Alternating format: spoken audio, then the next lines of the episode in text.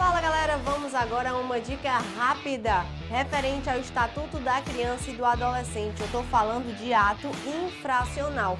O que, que é o ato infracional? É aquela conduta praticada pelo adolescente. Cuidado com questão de prova cobrando que criança comete ato infracional. Quem comete o ato infracional é o adolescente. Então, toda aquela conduta análoga a um crime, análoga a uma contravenção, porém praticado pelo menor de 18 anos, é considerado ato infracional. Lembrando, eu considero a idade no momento da prática, no momento da ação ou da omissão, certo? Então, o adolescente ele pratica praticam um ato infracional. Fazendo uma analogia, é o que o adulto, não é o que o maior de 18 anos pratica considerado crime, ou pode ser uma contravenção também. Então aqui dentro do Estatuto do Desarmamento, a responsabilidade daquele adolescente será uma medida socioeducativa. Vai por analogia ser correspondente a uma pena o que o direito penal cobra. Então, o Estatuto da Criança e do Adolescente vai cuidar daquelas condutas do menor de 18 anos. Chegou o dia do seu aniversário, pratica um crime. Quem cuida agora é o Código Penal. Gostou dessa dica? Depois tem mais, hein? Valeu!